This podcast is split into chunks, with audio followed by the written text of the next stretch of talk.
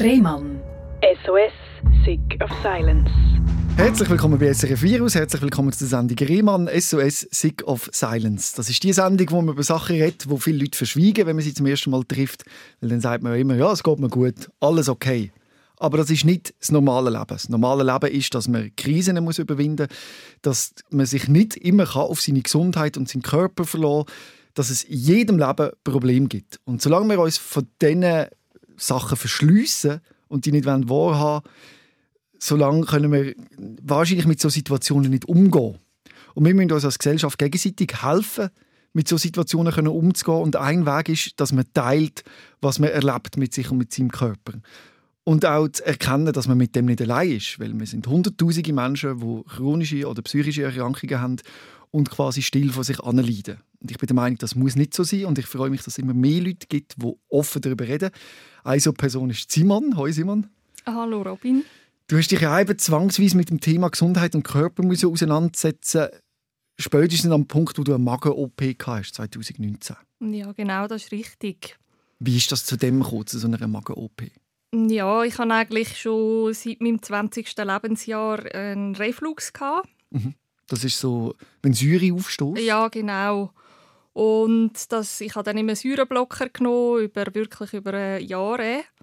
Und es ist dann einfach mit der Zeit immer schlimmer geworden und hat mich auch in meiner Lebensqualität extrem angefangen beeinträchtigen. Also ich konnte dann auch nicht mehr können, äh, flach liegen im Bett und habe ja, mir so einen Keil müssen kaufen, damit ich äh, die Nacht erhöht äh, kann liegen, damit ja die Säure nicht äh, aufsteigt. Und Zahnärzte haben dann schon immer gesagt, ja, meine Zähne haben schon massiv Schaden genommen. Und ja, ich habe dann überlegt, ja, was mache ich jetzt? Und ähm, ja, mein Magen-Darm-Arzt, hat dann leider mir einfach immer gesagt, ich soll weiter Säureblocker nehmen und weiter nehmen und noch mehr nehmen. Und ich habe mir dann eine Zweitmeinung eingeholt und einen speziellen Untersuch machen wo man eben dann gesehen hat, dass Zürich bis ins Maul läuft, wenn ich äh, flach liege. Und ja, habe dann eben erfahren, dass es so eine Operation gibt, wo man kann machen kann, dass, äh, dass das nicht mehr passiert. Mhm. Genau. Und ja. wie ist die Operation verlaufen? Ja, die ist, ja, ich meine, es geht eigentlich relativ schnell. Es ist in eineinhalb Stunden ähm, ist das gemacht und man tut eigentlich mit dem Magen so wie den Schliessmuskel nachbilden, äh, damit die Säure eben nicht, äh, nicht mehr zurücklaufen kann. Und ja, also die OP ist schnell und gut verlaufen, aber was nachher kam, ist auch nicht ganz ohne Ja.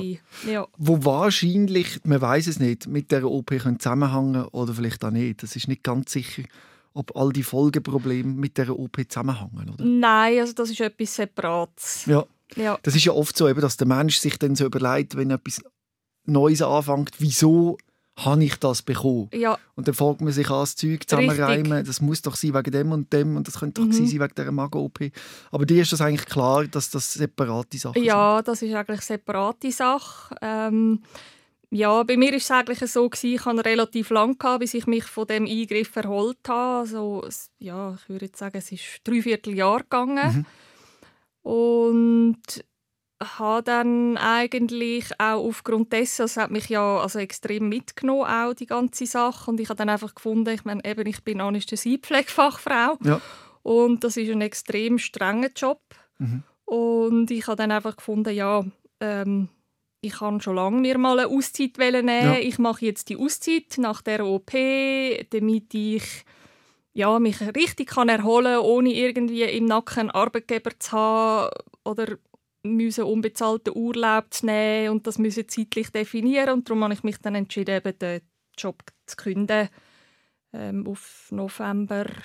Und du bist dann richtig weggegangen? Das war eben noch im gleichen Jahr, November 19. Ja, genau. Und bist dann auf Thailand? Ja, richtig. Und hast dort sechs Monate eigentlich bleiben? Ja, richtig. richtig. Aber das hat dann nicht ganz so funktioniert. Du hast mhm. Schmerzen bekommen. Erzähl mal, was ist genau passiert in Thailand? Also ich habe ja eben, wie gesagt, oder wie du schon gesagt hast, ein halbes Jahr ähm, mhm. dort mhm. bleiben. Und meine Idee ist eigentlich, weil ich dort auch Leute kennt habe, meine Idee ist eigentlich so ein bisschen, dass ich vielleicht ähm, ja, den Schweizer Winter durch einmal dort runtergehen, mhm. schöppeln und leben, weil ich Wärme einfach auch sehr gerne habe. Und dann den Schweizer Sommer einfach temporär arbeiten mhm. in der Schweiz. Das wäre so ein bisschen die Idee gewesen. Und ich wollte dann eigentlich eben mit dieser Auszeit auch testen, äh, wie ich mich dort fühle, ob ich mir das grundsätzlich könnte vorstellen könnte. Ja, und es ist dann aber eben alles anders gekommen, weil ähm, ich nach drei Monaten, also als ich dort war, ich bin, muss dazu sagen, ich bin auch so ein bisschen in einem angeschlagenen Zustand schon abgegangen und weil sich quasi noch von der OP erholt Richtig, hast. richtig. Mhm. Und ähm, ja, das ist wahrscheinlich jetzt im Nachhinein gesehen nicht der richtige Entscheid gewesen, das dann zu machen. Aber so eine große Reise über See, ja. Stress, Klimawechsel ja, genau. für den Körper wahrscheinlich auch eine Überforderung gewesen. Mhm. Wie hat sich denn das gezeigt? Was ist denn passiert? Also es war eigentlich so, gewesen, dass ich ja, nach ungefähr drei Monaten habe ich, einen, ähm, habe ich extreme Schmerzen bekommen beim Wasserlösen mhm. und ich habe Blasenentzündung eigentlich schon von der Kindheit her kennt und habe dann gedacht, ich habe jetzt einfach eine Blasenentzündung und äh, ich gehe mir jetzt ein Antibiotikum holen in der Apotheke und gut ist so. Mhm. Und weil in Thailand kann man ja das, oder du gehst selber in die Apotheke. Ich bin Pflegefachfrau, habe mir gewusst, welches Antibiotikum habe ich mir das geholt und habe das genommen. Und es ist überhaupt nicht besser geworden. Mhm. Also es hat eigentlich null gar nichts genützt. Und ich bin dann dort auch zu Ärzten gegangen und ins Spital und ja, niemand hat gewusst, äh, wie man mir helfen kann. Es, ist, ähm, es hat irgendwie auch niemand gewusst, was los ist. Mhm. Und dann hast du mhm. gedacht, willst du wieder zurück? Äh, vielleicht, weil Spitalvorsorge, vielleicht, ich weiß nicht, wie die ist in Thailand. Ist das besser oder schlechter oder gleich? ja, also schlechter würde ich sagen. Ja. So, also ich bin dort zwar schon in so ein Privatspital gegangen, mhm. Äh, wo es mich nicht schlecht dunkt hat, aber im Großen und Ganzen, ja, denke ich, ist es nicht so vergleichbar wie mit der Schweiz. Mhm. Und ich habe dann eben gedacht, ja, ich gehe jetzt einfach, ich habe gewusst, dass ich so Schmerzen hatte, Blasenkrämpfe und äh, Wenn du Schmerzen müsstest beschreiben, wo, wie sind die gewesen? Also wo, wo, ganz konkret, wo mhm. hat es weh gemacht? Einfach eben, de, also massive Blasenkrämpfe mhm. und ähm, ein Brennen. Beim Wasserlösen? Beim Wasserlösen und auch immer, also mhm. die ganze Zeit, mhm. ja. Ähm, und das habe ich so eigentlich nicht kennt von der Blasenentzündung. Ja. Und darum habe ich gedacht, irgendetwas ist nicht, nicht ganz gut. Mhm. Und habe dann gedacht, eben, ich fliege schnell zurück in die Schweiz und, und äh, kann das beheben und komme in zwei Wochen wieder zurück. Ja. Ich habe den Rückflug auf Thailand auch schon gebucht. Mhm. Habe eigentlich auch mein ganzes Zeug mehr oder weniger dort gelassen. Mhm. Und ja, bin dann zurück in die Schweiz geflogen und ja, dann ist das Ganze losgegangen. Und in der Schweiz hast du dann quasi äh, so eine Darmspiegelung gemacht, eine Blasenspiegelung? Mhm. Ja, also zuerst habe ich eine Blasenspiegelung ähm, machen mhm. Und dann hat man eben gesehen, dass ich eine ganz schlimme Harnröhrenentzündung habe. Und, aber hat keinen Keim gefunden. Mhm. Und hat mir dann gesagt, ja, ich muss wieder, Antibiotikum, wieder ein Antibiotikum nehmen. Ähm, eben, ich habe in Thailand ja schon zwei genommen, das wäre dann das dritte gewesen. Mhm. Und habe dann das genommen und habe das Gefühl, es ist minim besser. Aber, also mit den Schmerzen. Aber als ich dann das abgesetzt habe, das Antibiotikum, also sind die Schmerzen, die sind dann einfach wieder gekommen.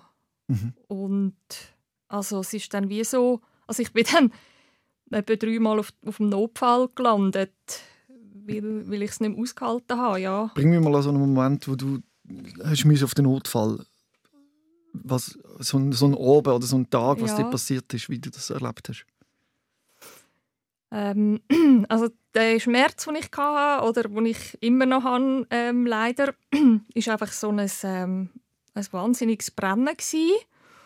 und im Unterleib und es, ist so, es hat sich angefühlt wie so ein Feuerball. Und ich habe so die üblichen Medikamente habe ich daheim gehabt, habe wirklich ich, als Pflegefachfrau weiß man ja, was man kann nehmen ja. und habe dann das alles genommen. also Schmerzmittel. Schmerzmittel ja. genau.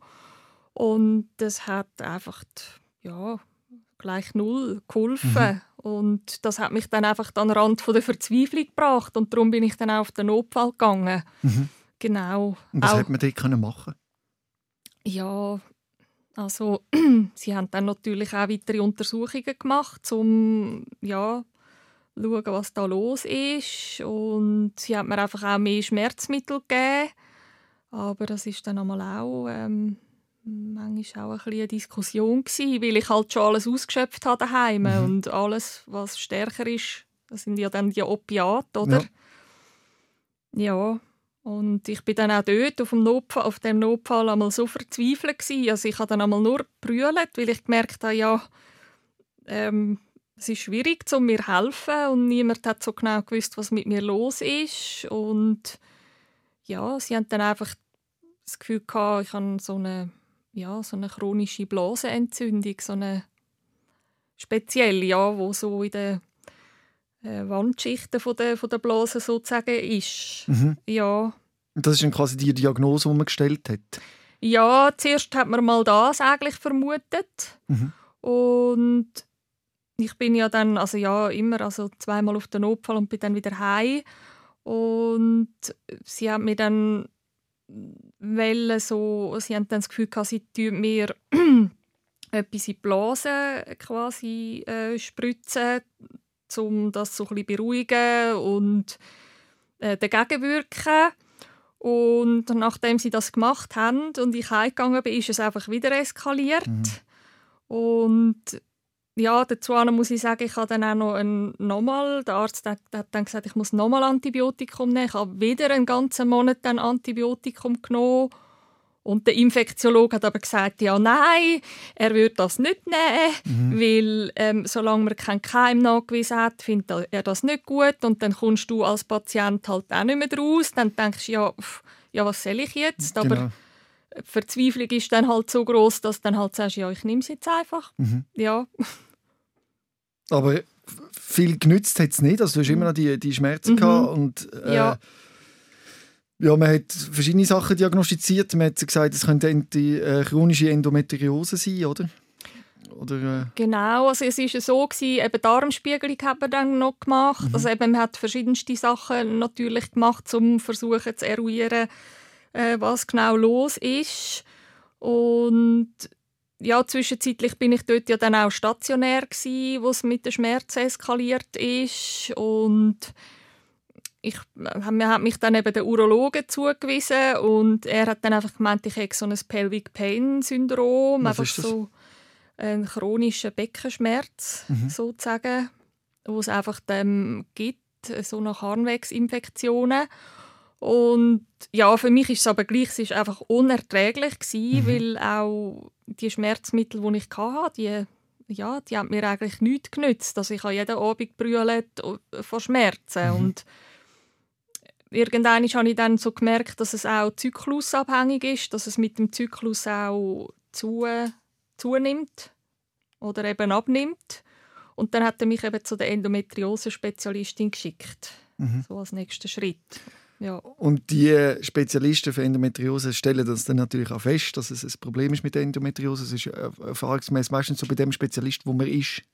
Mhm. Der gibt die Diagnose in dem Bereich, wo er spezialisiert ist. Mhm, genau, genau. Aber man weiß halt nicht, ist denn wirklich das oder ist es vielleicht ein seltener Parasit, wo du aus Thailand mitgenommen hast? Das war ja auch noch eine Idee gewesen, plötzlich, oder? Ja, genau. Also das ist eigentlich meine Idee gewesen, aber das ist zu dem Zeitpunkt eigentlich, also es ist wie, ich habe das diverse Mal formuliert, aber es ist wie nicht gehört worden. Mhm.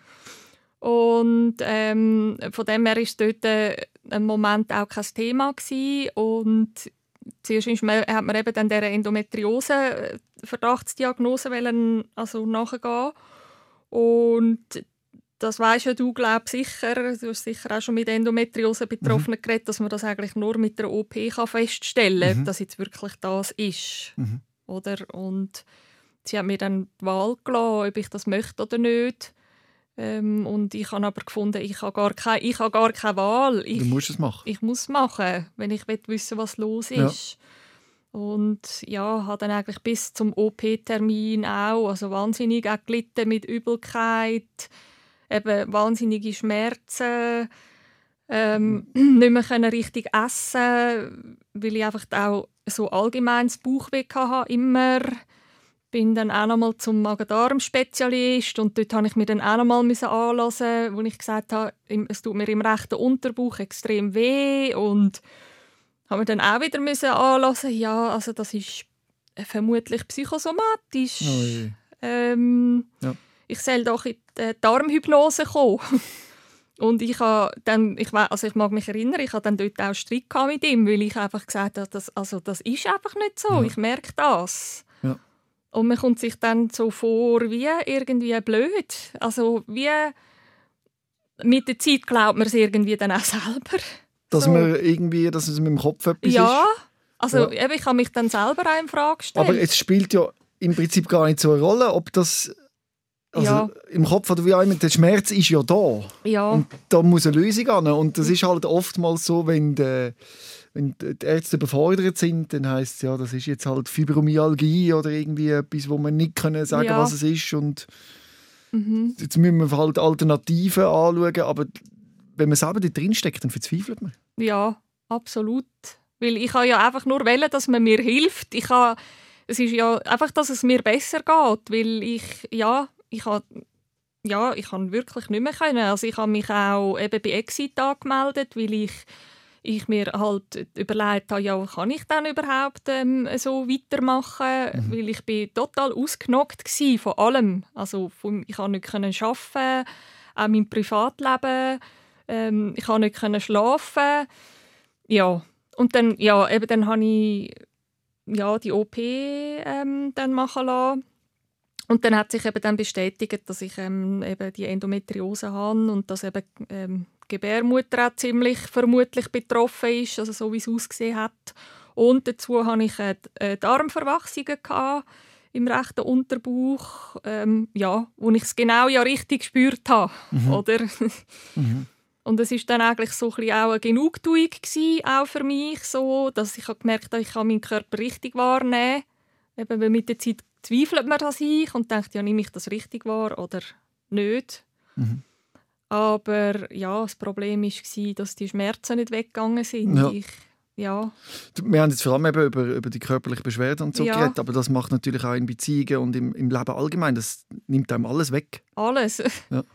Ja, also das ist ja furchtbar. Also es ist, also ich habe mich äh, viel mit dem auseinandergesetzt. Jetzt, ich meine, das Ganze geht jetzt schon eineinhalb Jahre und habe mich dann auch mit so Gesellschaftsfragen auseinandergesetzt. Wie ist das hier in der Schweiz? Was macht den Wert von einem Menschen aus? Und ja, das ist etwas, was ich extrem schwierig finde. In der Schweiz, wenn du am Arbeiten bist, wenn du eine Beziehung hast, wenn du ja, verheiratet bist, wenn du gesund bist und du kannst sagen, mir geht's gut, ja, dann bist du dabei. Mhm. Aber sobald du nicht kannst arbeiten und ähm, ja, einfach so ein bisschen, ja, halt auch nicht mehr vielleicht ein normales Beziehungsleben kannst führen etc., dann, ja, dann fühlt man sich, also ich, mir ist so gegangen, dann fühlt man sich schon irgendwie so wertlos und überlegt sich, ja, ja, was mache ich dann noch da? Ja. Oder? Willkommen im, äh, im Club. ist mir, dort genauso Ja. gegangen. Und das ist ein Grund, gewesen, wieso ich mich so gegen rausgetragen habe. Äh, habe. Ich habe ja auch nicht anders können. Man hat das Gefühl, man rutscht ja gesellschaftlich komplett ab. Ja. Und man hat da keinen Wert mehr oder so irgendwie. Man, man ist eher nur noch lästig. ja. Also das wird einem gespiegelt und dann irgendwann in der Verzweiflung kommen dann an die Ärzte und die sagen, ja, wir können ja nichts machen, tun jetzt nicht so. Aber man Mhm. selber ist in dem gefangen, Mhm. in dem Schmerz. Mhm. Wie Genau. Hat, wie hat dein um Umfeld reagiert? Hat, haben die Leute können zu dir stehen oder hat das, ist das schwierig gewesen, oder haben die das verstanden? Mhm. Es ist ja schwierig zu verstehen, Ja, wenn man es nicht sehr. selber kennt. Sehr, also extrem. Aber ich habe wirklich das Glück, dass ich sehr einen, einen guten Freundeskreis habe und sehr gute Freundinnen und auch ähm, familiär wirklich ähm, sehr einen nahen Kontakt habe und sie sind mir wirklich alle total beigestanden und haben mich unterstützt und ich habe eigentlich ja nie von ihnen das Gefühl gehabt, klar hat es, es hat schon auch vielleicht die eine oder andere Person gegeben, wo mir aber nicht so nahe gestanden ist, wo, ja, wo das vielleicht dann überhaupt nicht äh, gut hat können verstehen oder sich nicht hat können in das hineinfühlen, aber da habe ich mir dann auch müssen sagen, ja, pff, okay, ja, was wollte ich machen? Dann mhm. ist halt die Person nicht mehr in meinem Leben. Es ist auch okay so. Mhm. Ja. Wahrscheinlich hat man ja gar nicht mehr so viel Energie ja, für so Menschen. Eben, genau, genau, mhm. das ist es. Also ich habe, das ist das andere, was vielleicht gar nicht unbedingt schlecht ist. Ja. Sachen, wo vorher du dir den Kopf äh, zerbrochen hast, sind auf einmal nicht mehr wichtig. Ja, ja genau. Und man muss sich das vorstellen, du hast massive Bauchschmerzen gehabt, Darmprobleme, hast dich absolut hilflos gefühlt. Ja. Und hast dich eben an Brexit angemeldet mit der Idee, ich kann so wahrscheinlich nicht mehr leben. Ähm, ja. Wie war das gewesen, eben in dieser Verzweiflung? Also, wie geht man von dort aus weiter? Oder wo, mhm. wo, wie hat man noch Freude überhaupt? Ja, Freude hatte ich eigentlich gar, gar nicht mehr. Gehabt. Ähm, es war eigentlich jeden Tag einfach nur ein Kampf äh, und auch jetzt ähm, oft immer noch einfach eben ein Kampf, um meinen Alltag irgendwie möglichst äh, so meistern, dass ich irgendwie ja durch den Tag komme mit mit diesen Beschwerden irgendwie und ja, ich glaube, ich bin halt einfach eine extreme Kämpfernatur und habe einfach auch gefunden, ich gebe jetzt nicht auf, auch nach der OP. Also ich habe, bin genau voll, nein, zwei Tage daheim und hatte so massive Schmerzen gehabt, dass es nicht mehr gegangen ist und ich wieder haben ins Spital wegen der Schmerzen und dann zwei Wochen dort war zur Schmerzeinstellung und mhm. ja. Und schlimm ist, es ist ja dann so eine Abwärtsspirale. Oder? Man hat schon die körperlichen Schmerzen, man ist brutal handicapiert, mhm. aber dann kommen auch finanzielle Fragen, ja. dann kommt IV und dann wird es richtig, richtig schlimm. Mhm. Also das war noch das andere bei mir, durch das, dass ich halt ähm, auf das Thailand gegangen bin, nicht abgesichert. Ich hatte keine Krankentaggeldversicherung, weil mein damaliger Arbeitgeber hat mir nicht gesagt, dass ich eine Einzelkrankentaggeldversicherung könnte abschliessen könnte. Oder dann stehst du da und ja, du bist krank, du kannst nicht arbeiten, was machst mhm. Und ich bin dann, das finde ich auch noch eine wichtige Information, ich glaube, das, ja, das weiß man so, also ich habe das nicht gewusst, weiß man eigentlich nicht so, ähm, dass ich bin dann zu der Lungenliga gegangen ähm, weil ich eben erfahren habe, dass sie zuständig sind auch so ein für den Krankheitsbereich, wo ich mich drinnen bewege. Das ist ja so ein bisschen, es gibt ja noch das, ich weiß nicht, für die Behinderten. Mhm. Wie heißt das? Pro Infirmis? Ja, genau. Ja. Dort habe ich dann eben angefragt und die mhm. haben mich dann eben an die Lungenliga verwiesen. Und ich habe dort wirklich ganz eine tolle ähm, Sozialarbeiterin verwünscht, die mich auch jetzt noch unterstützt, die mir auch gesagt hat, dass ich eigentlich das Recht habe, nachträglich noch in die Einzelkrankentaggeldversicherung überzutreten, mhm. wenn der Arbeitgeber mir das zum damaligen Zeitpunkt, wo ich gesund war, nicht gesagt hat. Mhm. Und ich habe dann eben mit meiner Rechtsschutz zusammen das können erreichen, dass ich im Nachhinein noch eintreten und so. Gott sei Dank. Ja. ja so. Aber das ist eben auch ein riesen, ein riesen Ding, oder? Das es, ist, ja. ja, ein riesen Ding. Ähm, du bist dann auch katheter, katheterisiert worden, oder? Zum aufs WC gehen, weil du nicht mehr hast können, normal aufs WC, oder wie war das? Gewesen? Also das war erst später. Gewesen. Ich, kann, ich muss jetzt vielleicht noch mal schnell ja. ein bisschen ausholen. Ich habe dann nach der e-, ersten OP ähm, sind ja die Schmerzen dann nicht weg mhm. und ich bin dann dort in die Reha gegangen, auch wegen der Schmerzen. Ich war dann die drei Wochen in einer Reha. Gewesen. Noch ganz kurz, ich mhm. kenne mich eben leider aus mit Schmerzen. Ja. Wie, wie macht man das, dass man nicht in eine gewisse Abhängigkeit verfällt von diesen Opiaten und so? Bist du dort? Mhm. Wie bist du mit dem klar mhm. Oder wie kommst du mit dem klar? Ähm, ja, wie soll ich sagen? Ich glaube, ich bin eine Person, wo ich kann das relativ gut handeln, aber ich bin halt auch einer, wo dann jemand, wo dann einspart, oder? Mhm. Ich ähm, durch meinen Job halt vielleicht auch, oder, dass ich dann einfach sehr vorsichtig, ja. genau, sehr vorsichtig auch immer war äh, mit diesen Substanzen und dann halt lieber einiges mehr oder noch mehr Schmerzen in Kauf genommen habe, als mich einfach quasi zuzudröhnen. Aber mhm. klar, es hat, es hat schon auch Momente gegeben, wo es einfach nicht mehr anders gegangen ist. ist. Also wo du einfach wirklich mal einen Break brauchst und ja, mhm. dann halt einfach wirklich das ausschöpfst, wo, wo du halt kannst. Und, aber das Problem ist halt auch, dass ich auch lange auch nicht so an der richtigen Stelle war. Ähm, es gibt ja wirklich auch Schmerzärzte, also Anästhesisten, ja. Schmerzkliniken, wo ich jetzt in einer ähm, bin. Und durch das, dass ich eigentlich relativ, relativ lang bei meiner Art, alten Ärztin geblieben bin, habe ich wie auch gar nicht gewusst, was es noch für Möglichkeiten gibt, mhm. um mich zu unterstützen, auch in diesem Schmerz. Ähm, ja. Was gibt es da zum Beispiel noch für Möglichkeiten? Ähm, also eben, wie gesagt, eben die Schmerzärzte, die Anästhesisten. Mhm. Also ich bin jetzt ähm, in, einer, in, einem Schmerzambulatorium. Mhm. Oh, das ist ein Ambulatorium, wo sie sich eigentlich ja, um nichts anderes kümmern als um Leute, die Schmerzen haben. Ja. Genau. Und du hast dann dort einfach einen, deinen sozusagen Schmerzarzt, wo, ja, wo du dann regelmäßig äh, vorbeigehst äh, du kannst Infusionen haben. Ich bin dann dort auch zeitweise jede Woche für Infusionstherapie mhm. gegangen. Was bekommt man denn dort? Ähm, dort kannst du zum Beispiel äh, Lidocain, ja. Das ist ein Anästhetika. Und das hilft dann einfach für ein paar Stunden, oder? Ja, die Idee ist eigentlich, wenn es hilft eigentlich vor allem in dem Moment, wo du es bekommst mhm. und, und noch ein paar Stunden nachher oder vielleicht einen Tag, zwei. Aber die Idee ist eigentlich, dass du es regelmäßig machst, irgendwie so fünf, sechs Zyklen, dass wie der chronische Schmerz, die Rezeptoren, dass dann die wieder ein bisschen, ähm, wie das unterbrochen wird und mhm. Ja und so in den Kreislauf quasi eingegriffen wird, ja. Ist das erfolgreich? Funktioniert das für dich ein bisschen? Ja, was soll ich sagen? Also das Zeitli, es ist nicht immer gleich gewesen, aber es hat für mich, also in meinen eben in den schlimmsten Zeiten, hat es mir auch zu wenig genützt. Mhm. Ja. Du hast eben gesagt, es ist noch weitergegangen. Genau. Du hast weitere Operationen müssen machen. Ja. Was war da? Also ich bin dann mit meiner damaligen Ärztin nicht weitergekommen, weil sie ähm, ich habe auch extrem an Gewicht verloren, oder? Ich mhm. konnte nicht mehr recht können essen und ähm, sie hat mich dann auch mit der Zeit, also ich, ich sage jetzt mal so, mir wird schon ernst genommen, aber es wird alles dann so ein bisschen auf das geschoben, ja, das ist ja jetzt vor allem psychosomatisch und es ist so ein Elend, wenn du selber spürst, es ist mhm. nicht so. Also klar, es hat sicher Komponenten dabei, das streite ich nicht ab. Ich meine, Körper, Seele, mhm. Psyche, das ist ja eins. Mhm. Aber ich habe einfach genau gemerkt, dass das einfach nicht so ist. Mhm.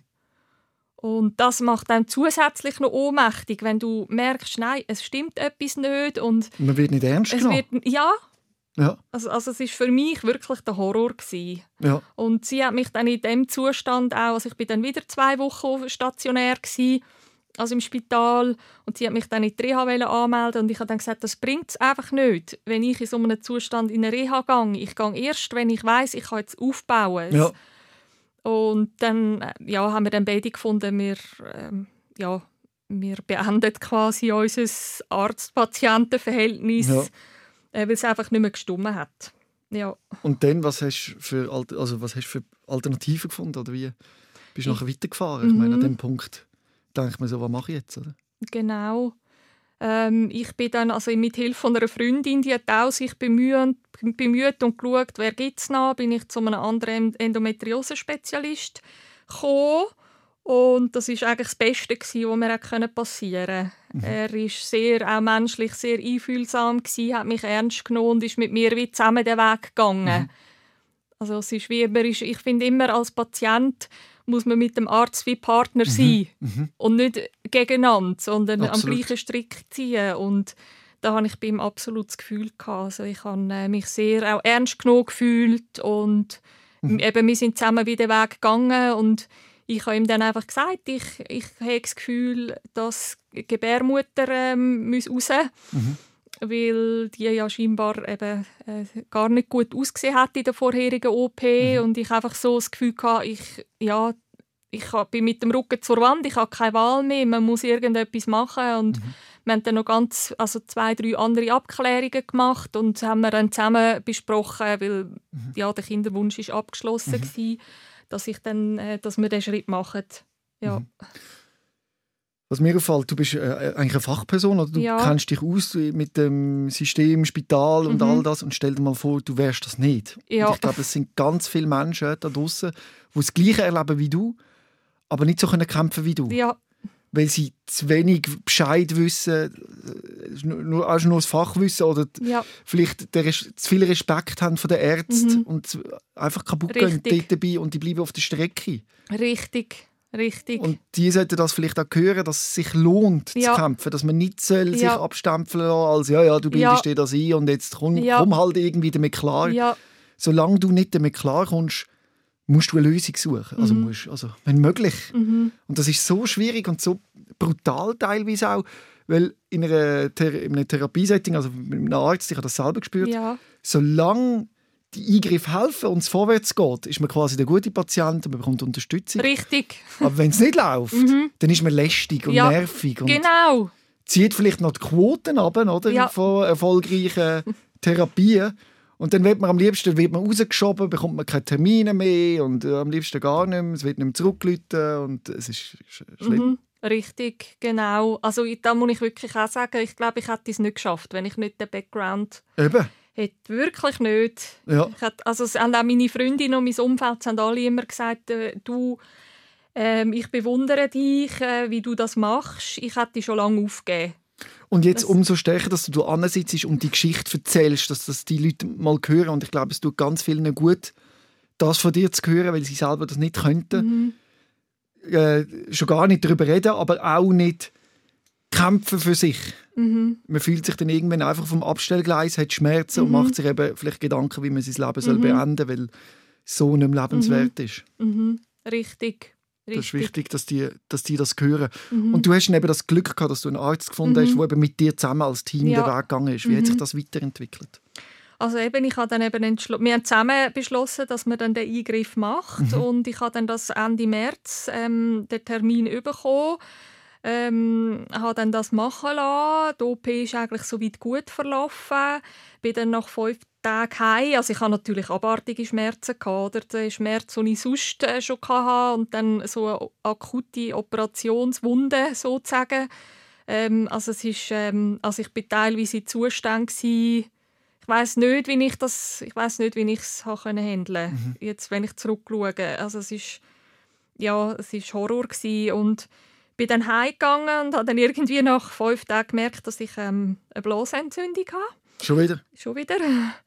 Und habe dann selber das versucht, mit so pflanzlichen Mitteln wegzubringen. Es hat nicht geklappt. Bin dann zu der Hausärztin, habe ein Antibiotikum bekommen, habe das genommen.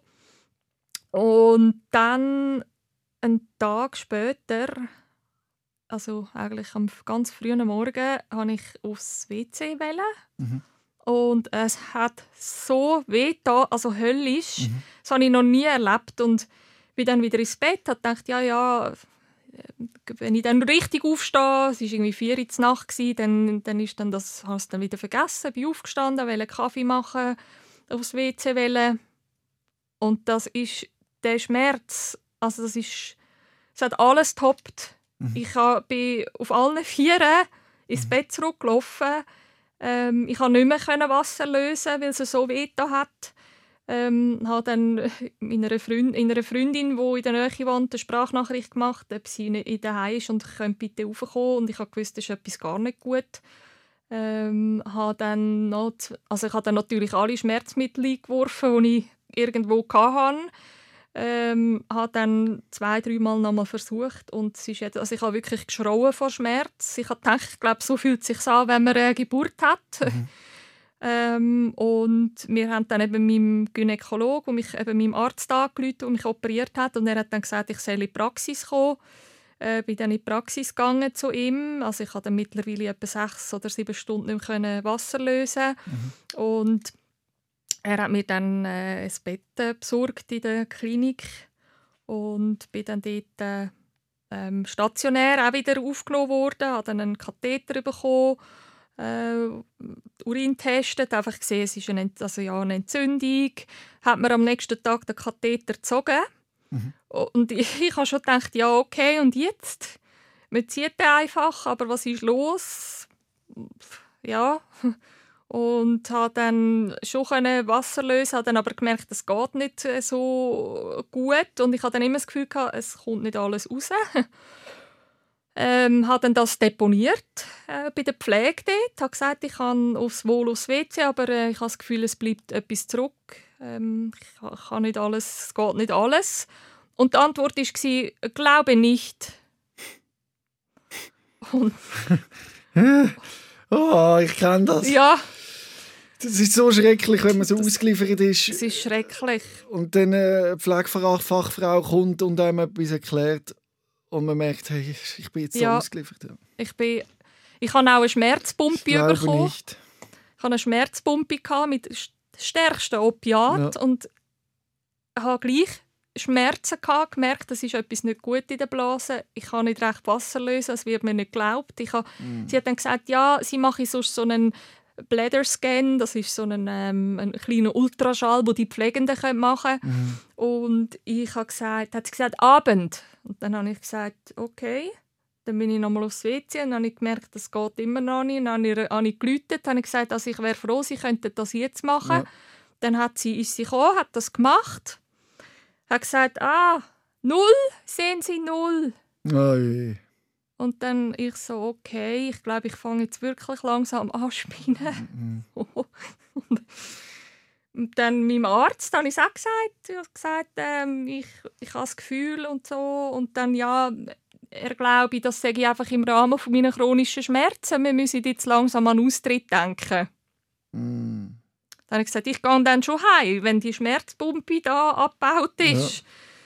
Und dann ähm, hat er gesagt, dann haben wir einfach gefunden, eben, dass ich noch in die Reha gegangen und so. habe ich gesagt, ja, melden Sie mich bitte gerne an. Und ja, hat dann auch, vom, wo ich dann so Schmerz, ich hatte dann so Schmerzeskalationen gehabt und die Anästhesie hat müssen ins Zimmer kommen und mir etwas in die Infus gerade aus der Hand spritzen, weil ich so Schmerzen hatte. Und ja, aber die Antwort war auch so, ja, der Urin der sieht ja gut, äh, mittlerweile gut aus. Und dann kommst du dir vor, wie, also, wie gestört. Und ähm, es ist dann so schlimm gewesen, dass ich, ähm, wir haben dann, es war Freitag, gewesen, wir haben dann ab, nein, Samstagmorgen, und wir haben dann abgemacht, dass ich am Sonntag heimgehe, wenn es irgendwie geht. Und äh, meine Freundin hat mich dann noch besucht und ähm, ich habe mittlerweile fast nicht mehr laufen. Ich bin in einen Nussgipfel im Gang rumgelaufen mit meinem Infusionsständer. Bin dann auf eine Anästhesieärztin getroffen, die ich von meinem Job her kenne. Und sie schaut mich an und sagt, was ist mit dir? Und ich habe gesagt, es geht mir nicht gut. Ich, ich kann, irgendetwas stimmt nicht. Dann hat sie gesagt, ja, sie glaube, ich habe irgendwie einen starken Infekt immer noch in der Blase. Sie haben mir Antibiotika IV, also durch die Infusion an. Ähm, dann bin ich ins Zimmer zurück, habe meiner Freundin gesagt, gang heim, es hat keinen Wert, wenn du noch da bleibst, weil ich kann nicht mehr reden, ich, es tut mir so weh.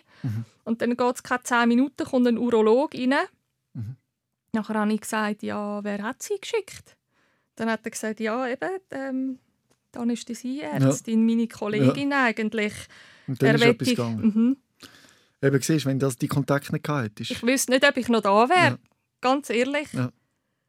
Er hat dann Ultraschall gemacht und gesagt, das ist gar nicht gut. Ja. Man muss sofort katheterisieren. Er hat mich katheterisiert und dann sind insgesamt äh, drei Liter rausgekommen. Ja. Das musst du dir mal Ja. vorstellen. Dass du die umgedreht hast. Ja. Ja. Ja, und dann nachher ist, ähm, ja, ist das Ganze losgegangen, CT, und dann hat man eben gesehen, dass, ich ein, dass meine Harnblase ein Loch hat. Mhm. Ja. Und ja. Und hat man das können lösen mittlerweile? Ja, es hat dann geheißen, ich, soll, äh, ich muss, äh, zuerst hat es geheißen, zwei Monate einen Durchkatheter tragen, Mhm. damit das wieder von allein zuwächst. Und für mich ist das natürlich eine riesige Katastrophe gewesen, oder? Absolut.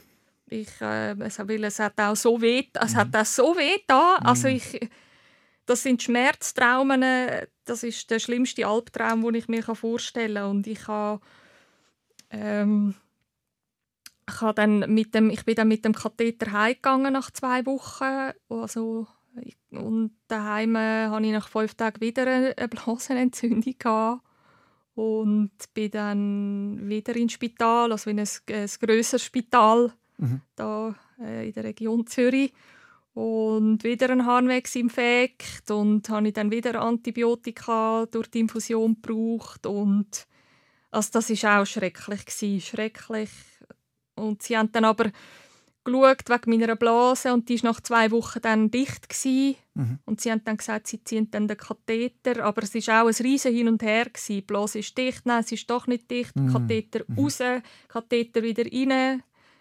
Dann habe ich gesagt, ich bin doch keine Puppe. Also, Ja. ja. Ja. eben, also es ist, ja, es ist ein Drama gewesen. Wie ist der Stand Ja. jetzt? Ähm, ja, ich bin dann darauf in die Reha gegangen, wo ich dann ähm, relativ äh, gute Fortschritte können erzielen. Es ist mir dann, ich habe dann auch also 10 Kilo wieder können zunehmen. Ich bin ja zu meinen schlimmsten Zeiten nur noch 42 Kilo gewesen. Ja. Und ja, aber es ist also stand jetzt, also ich habe immer noch Schmerzen. Mhm. Ich habe einfach die chronischen Beckenschmerzen, das also so brennen. Wo ist das? Also ist das einfach da im Becken ein chronischer Schmerz, der Ja. immer da ist? Der ist immer da, ja. Mal mehr, mal weniger, ja. Muss man sich das so vorstellen wie ein Seitenstechen oder wie so elektrisierend oder wie brennend? Also so, ja. Es ist eigentlich wie so... Es fühlt sich so an wie eine Wundfläche im Bauch und so wie ein, äh, vielleicht ein Sonnenbrand. Mhm. Also ein Brennen einfach so im ganzen Unterbauch und manchmal aber auch in dem, im Gesäß, ähm, in der Blasenregion, manchmal auch im Rücken, also eigentlich so der ganze Beckengürtel, Ja. wo, wo einfach so ja, brennt. Und ähm, ja, eben, äh, der Bauchweh, ich hab, das, nebst dem Brennen hatte ich sonst auch noch Bauchweh und hatte dann nochmal Darmspiegelung und dann ähm, ich habe jetzt auch das Glück, dass ich sehr einen guten Magen-Darm-Arzt gefunden habe und dann habe ich gesehen, dass mein also ja, Darm einfach an mehreren Stellen auch entzündet ist. Mhm. Und eben, er hat jetzt vermutet, dass das ein Morbus Crohn ist. Und jetzt müssen wir einfach weiter schauen, wie es dann mit der Therapie weitergeht. Und meine Hoffnung ist, wenn ich dann mit der Therapie anfange, dass vielleicht dann auch das Brennen, ja, dass das Brennen vielleicht auch mit dem auch zu tun hat, dass das dann vielleicht auch noch besser wird. Also es klingt wirklich auch nach einer Autoimmunerkrankung, oder? Dass Ja. sich dein Körper quasi gegen dich selber richtet, wenn ja, man so will. genau, Das Immunsystem nicht richtig funktioniert. genau. Wie sehr schränkt dich das heute im Alltag ein, all das, was du Sehr. machen Sehr. Also es ist ähm, eben, ich kann immer noch nicht arbeiten, ähm, weil ich einfach nie weiß, wie der Tag wird und auch vor allem, wie die Nacht werden. Ich habe ja oft schlimme Nächte, auch letzte Nacht. Hat er ja auch noch geschrieben, gehabt, wer weiß, ob ich wirklich kann kommen ähm, Und äh, ja, also es ist, äh, jeden Tag ist es, äh, für mich ein Kampf und ähm, eben, es schränkt mich nach wie vor sehr ein, auch so in meinen, ähm, ja, halt in den Sachen, die ich eigentlich gerne würde machen würde. Sei es jetzt nur ein, eben ein Tagesausflug oder irgendwo mal eine Übernachtung auswärts, wo ja für jemanden, vorher bin ich in der Welt herumgereist. Ja. Und das ist jetzt für mich ein Problem. Ich, oder weil ich auch Angst habe. So, ich habe auch, Verstanden. ja, ja, also von dem her, ja, es ist immer noch ein Kampf. Ich gehe, eben bin Gott sei Dank gut begleitet von meinem Schmerzarzt. Mhm. Habe dort wirklich ähm, eine gute Stelle gefunden und mittlerweile die meisten betreuenden Ärzte, weil ich auch so ein bisschen verschiedene Probleme im Bauch habe, Mhm. ähm, ja, habe ich jetzt ein gutes Gefühl bei den meisten. Und finanziell ist das machbar und tragbar? Also funktioniert das? Oder hast du auch Existenzängste? Wie Ja, die habe ich schon amig auch. Ja. Also Im Mhm. Moment zahlt die Krankentaggeldversicherung zahlt. Aber da habe ich schon auch immer, denke ich, so plötzlich kommen dann die und sagen, ja, nein, also jetzt Nach etwa zwei Jahren kommt ja die IV irgendwann, oder? genau. Also da habe ich mich natürlich auch angemeldet. Ja. Und ja, das ist jetzt einfach halt der Prozess. Mhm. Ja. Aber eben, ich meine, ich will natürlich am liebsten, ich will am liebsten, manchmal will ich es immer noch nicht wahrhaben. Ich, Logisch. ich, ich weiß Ja. nicht, wie es dir geht, aber ich habe dann manchmal Ja. so Momente, wo ich denke, nein, ich bin gesund, ich, Ja. ich, ich habe doch gar nichts, so in drei Wochen Mhm. geht es wieder gut und dann kann ich mich wieder bewerben und normal anfangen zu arbeiten. Also es ist wie so grotesk manchmal. Genau, ich sage immer, drei Viertel von der Zeit verbringen damit zu sagen, dass es eigentlich gar nicht so schlimm ist. Ja, Und der andere Viertel erkläre ich, wie schlimm und tragisch und unaushaltbar meine Erkrankung ist. Es ist so, ja, ja, man tut, will sich ja das auch selber vorspielen. Ja. Und man wünscht sich so sehr. Aber man muss immer wieder einsehen, nein, es ist eben noch nicht gut. ja. Genau, und das einzugestehen, also Mhm. ich, das fällt mir immer noch mega schwer. Ich, ich will mich irgendwie immer noch nicht mit dem zufrieden geben. Ich, ja, Und dann eben, das, äh, logisch heisst, du musst das können annehmen und du musst jetzt leben, mit dem können leben, oder? Und nicht das bekämpfen, aber das, das ist leichter gesagt als gemacht. Eben, also mich betrifft es halt, also du kennst es ja selber, mhm. es, es betrifft, es ist ja dann nicht nur irgendwie ein einzelnes Organ, mhm. sondern es tut sich ja, eben, es wirkt auf den Schlaf, mhm. du schlafst nicht gut, ähm, du bist am Tag durch psychisch dünnhütig, mhm. unkonzentriert, ähm, eben, es wirkt sich auf dein Beziehungsnetz mhm. aus. Du denkst dann mit der Zeit, ja, die Leute haben vielleicht auch gar nicht mehr Lust, mit mir abzumachen, weil ich ja sowieso ähm, eingeschränkt bin und gar nicht mehr, ja, kann das machen, wo, wo man eigentlich sonst immer so zusammen gemacht hat. Ja. Ich danke dir auf jeden Fall von Herzen, dass du das mit uns allen geteilt hast, dass wir da haben können, deine Geschichte hören, wie das ist. Und ich bin überzeugt, dass das auch andere äh, Eindruck macht und auch Mut. Und ich hoffe, dass du einen Weg findest, mit dem umzugehen und auch, dass dich Leute auf dem Weg begleiten. Und eben aufgeben ist, glaube ich, noch nicht drin, oder? Ich glaube, es ist immer noch Hoffnung, dass es besser wird. Ich kann dir nur von mir sagen, dass ja. es mir heute so viel besser geht als mhm. noch vor zwei, zwei Jahren. Schön. Es war ein sehr langer Weg, aber es gibt Lösungen. Ich glaube einfach nicht, nicht aufhören, mhm. die Lösung zu suchen. Mhm. Und irgendwann bist du vielleicht wieder so eingestellt, dass du sagst, doch, so funktioniert es wieder mhm. für mich. Mhm. Mhm. Auch wenn du jetzt noch nicht an dem Punkt bist, ich bin mhm. sicher, es gibt einen Weg dorthin. Mhm. Ja, ich hoffe es. Ja.